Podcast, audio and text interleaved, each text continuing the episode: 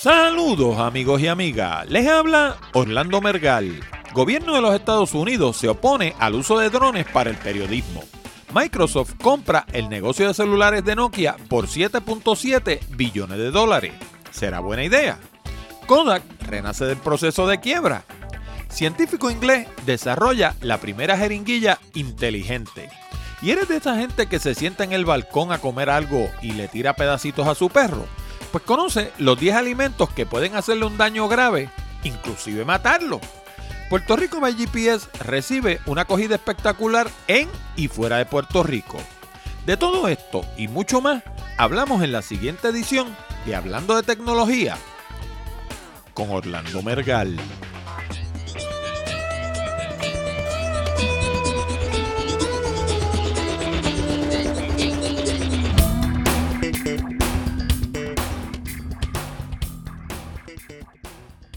Saludos nuevamente, amigos y amigas, y bienvenido a una nueva edición de Hablando de Tecnología con este que les habla, Orlando Mergal.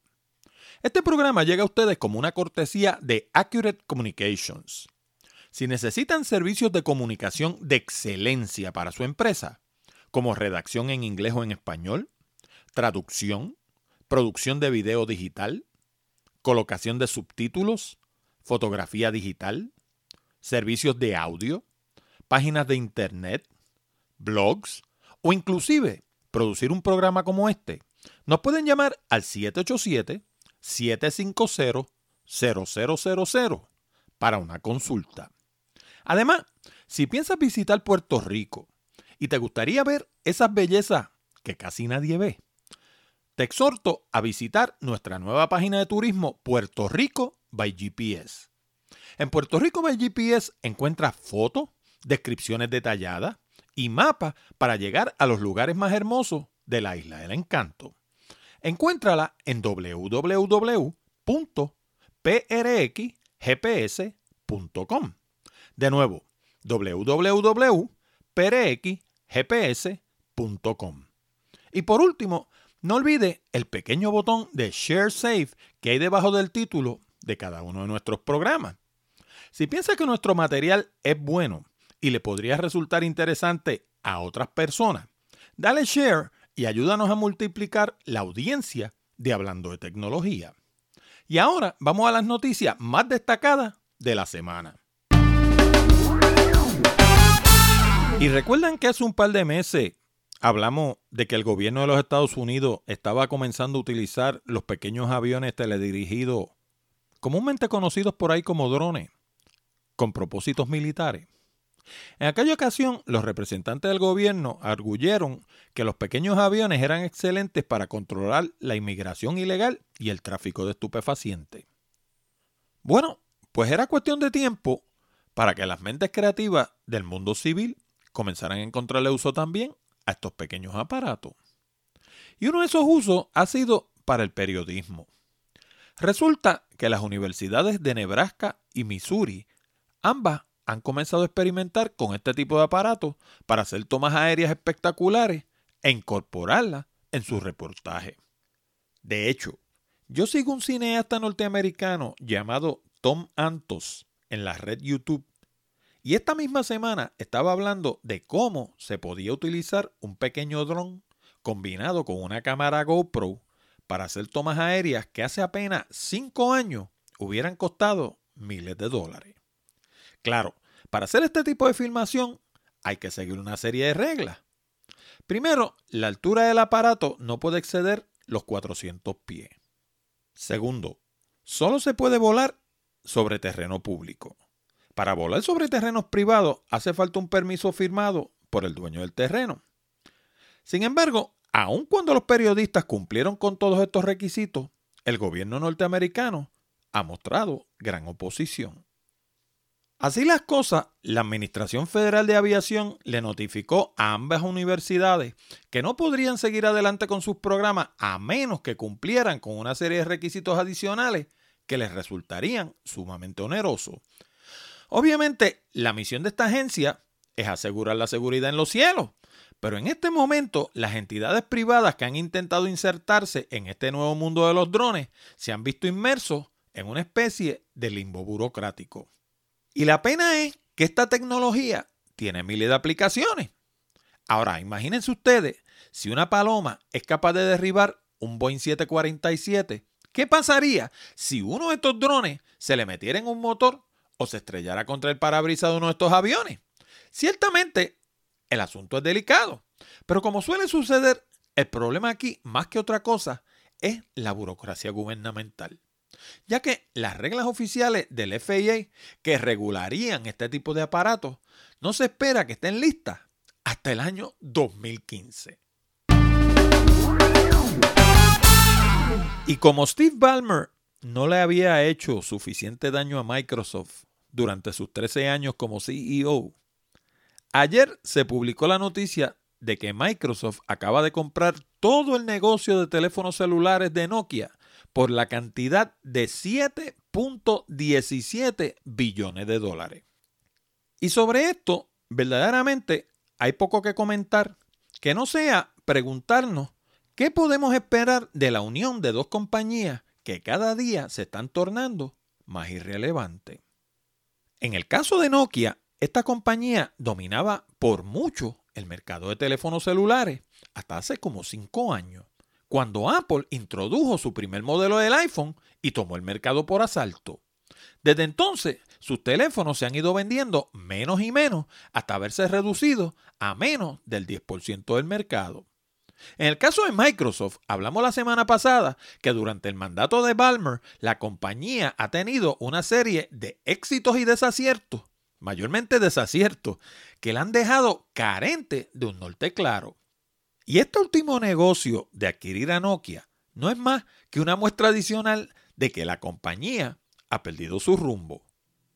Primeramente, Microsoft siempre ha producido programas de computadora y de hecho, de esos programas que produce, muchos los ha comprado a otras compañías más pequeñas, como vimos en un programa anterior.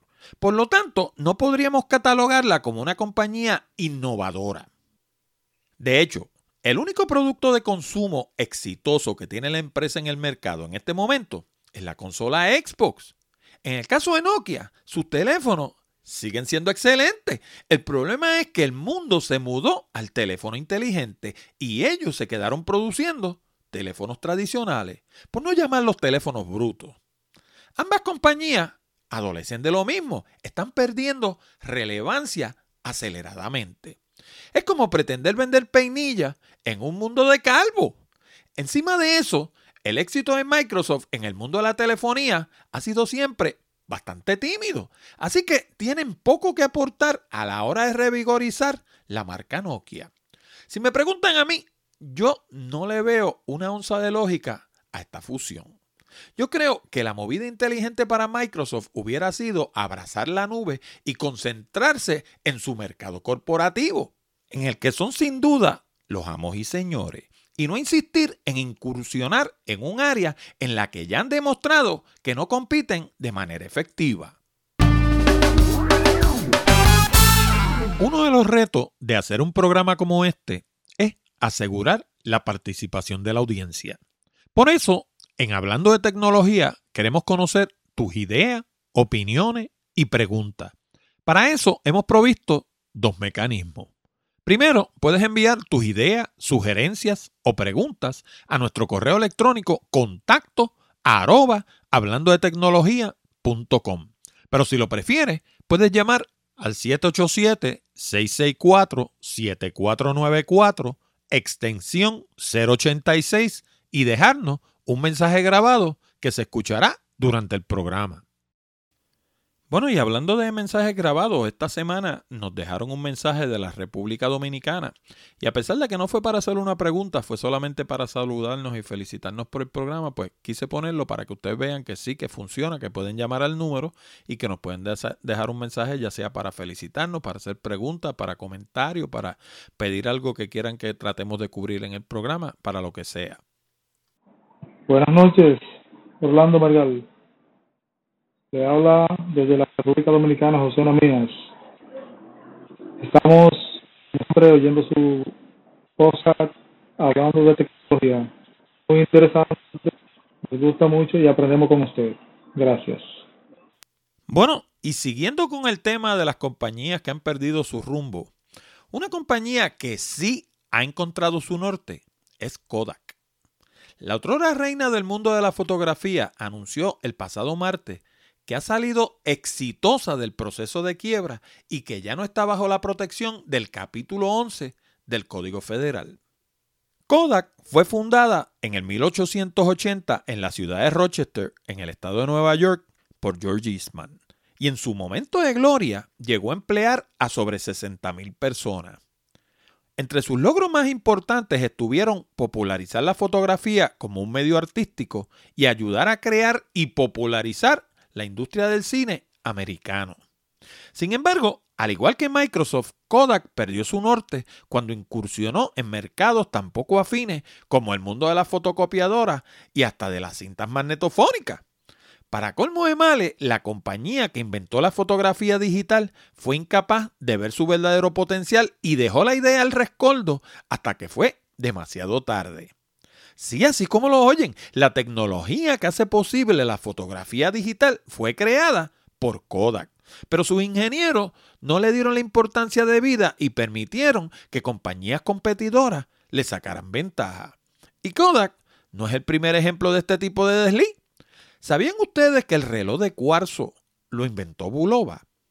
Sí, así como lo oyen. Hubo una época en que la compañía Bulova era para el mundo de los relojes lo que Kodak fue para la fotografía y Microsoft es para los programas de computadora. Sin embargo, a diferencia de Kodak y Microsoft, Bulova nunca perdió su norte. Siempre se han concentrado en la manufactura de relojes. Ah, y como una nota curiosa, Bulova no es una compañía suiza. Fue fundada nada más y nada menos que en Nueva York, en el área de Brooklyn. Y ya que nos fuimos por esa línea de la trivia, ¿sabían ustedes que los mantecados Häagen-Dazs tampoco son europeos? También son de Brooklyn, sí señor, así como lo oye. Pues como le iba diciendo, Bulova produjo primero relojes de cuerda. En el 1960 introdujeron el primer reloj electrónico, que era una maravilla de la ingeniería basada en un minúsculo diapasón colocado entre dos campos magnéticos. Su nombre, Acustrón y fue el precursor de lo que hoy conocemos como el reloj de cuarzo. ¿Y qué hicieron? Pues lo mismo que Kodak, lo produjeron por un tiempo y luego dejaron la tecnología al rescoldo. ¿Y qué pasó? Hoy por hoy los relojes japoneses como Seiko, Casio y Citizen dominan el mercado. En el caso de Kodak, ellos tienen la ventaja de que independientemente del método que usemos para producir una foto, siempre va a haber necesidad de imprimirla. Aunque eso ha cambiado bastante, porque hoy en día la gente, y eso es una crítica que hago yo, ¿verdad? Eh, la gente saca la fotografía, la pone en un disco duro y jamás las vuelven a ver. Con suerte las graban en un CD. Algunos no hacen ni eso. El día que la computadora se le daña el disco duro, pierden toda su colección de fotos. Pero eso es otro programa. El caso es que la gente hoy en día tira fotografías digitales, las pone en una máquina y de ahí básicamente las están relegando al olvido. Pero aquellos que sí decidan imprimirlas, con toda probabilidad, las van a imprimir utilizando materiales Kodak, papeles Kodak, químicos Kodak. Todo ese proceso básicamente lo posee Kodak. Y en ese mercado precisamente es en el que Kodak se va a concentrar. Según su presidente actual, el señor Antonio Pérez, que me estuvo curioso que sea un latino, la compañía va a concentrar todos sus esfuerzos en el mercado de impresos digitales comerciales. Y hay que destacar que Kodak tiene una ventaja que pocas compañías tienen, y es que Kodak es dueña de miles de patentes, sin contar las que le vendió a Apple y a Google para salir de la quiebra, que le permiten incursionar en múltiples áreas del mundo gráfico. Ya veremos cómo les resulta la cosa. Pero una cosa es segura, por lo menos parecen estar mucho más enfocados que Microsoft y Nokia. Y esta noticia que les voy a comentar ahora es de esas que me gustan a mí. Porque se trata de inventos geniales que verdaderamente le traen algo útil a la humanidad. ¿Sabían ustedes que según la Organización Mundial de la Salud, el 40% de los 40 billones de inyecciones que se administran anualmente alrededor del mundo se administran utilizando hipodérmicas usadas que no son estériles. Afortunadamente, hay mentes privilegiadas que se han empeñado en resolver este problema. Y una solución es la nueva jeringuilla ABC diseñada por el doctor británico David Swan de la Universidad de Huddersfield y no estoy bromeando, así se llama la Universidad de Huddersfield. H-U-D-D-E-R-S-F-I-E-L-D. Huddersfield. Yo empezaría por cambiarle el nombre, porque la jeringuilla ABC no tiene nada de comercial. Con ese nombre no, no creo que llegue muy lejos en el mundo comercial, pero la idea es genial. Y como todos los mejores inventos, el concepto es sencillo. Cada jeringuilla viene empacada en un envase lleno de nitrógeno.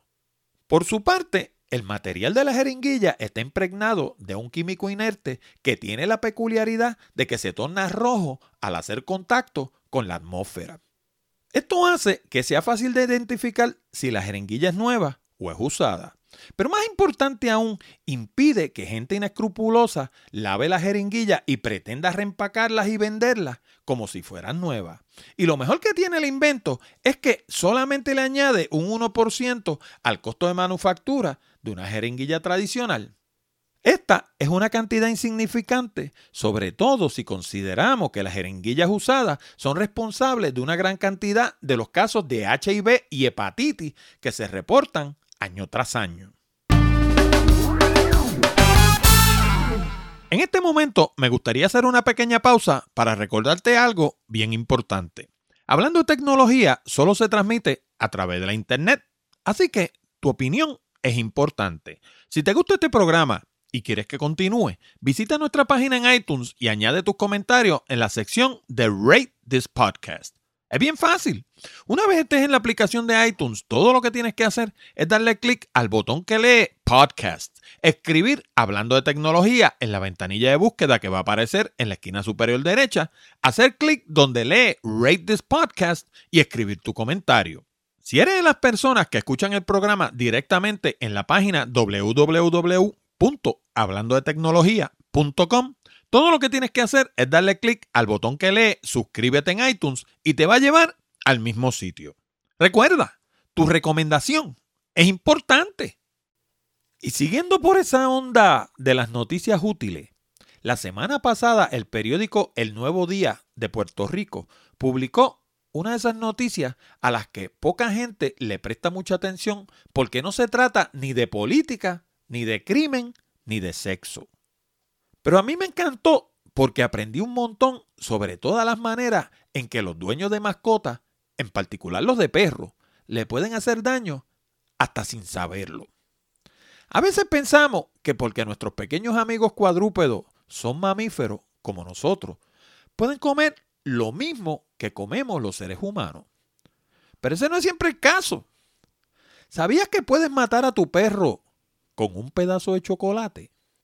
Sí, así como lo oye. El chocolate contiene un químico llamado teobrina que causa un aumento en los latidos del corazón, produciendo estimulación excesiva del sistema nervioso central de tu pequeño perro. Así que no se te ocurra darle ni un pedacito.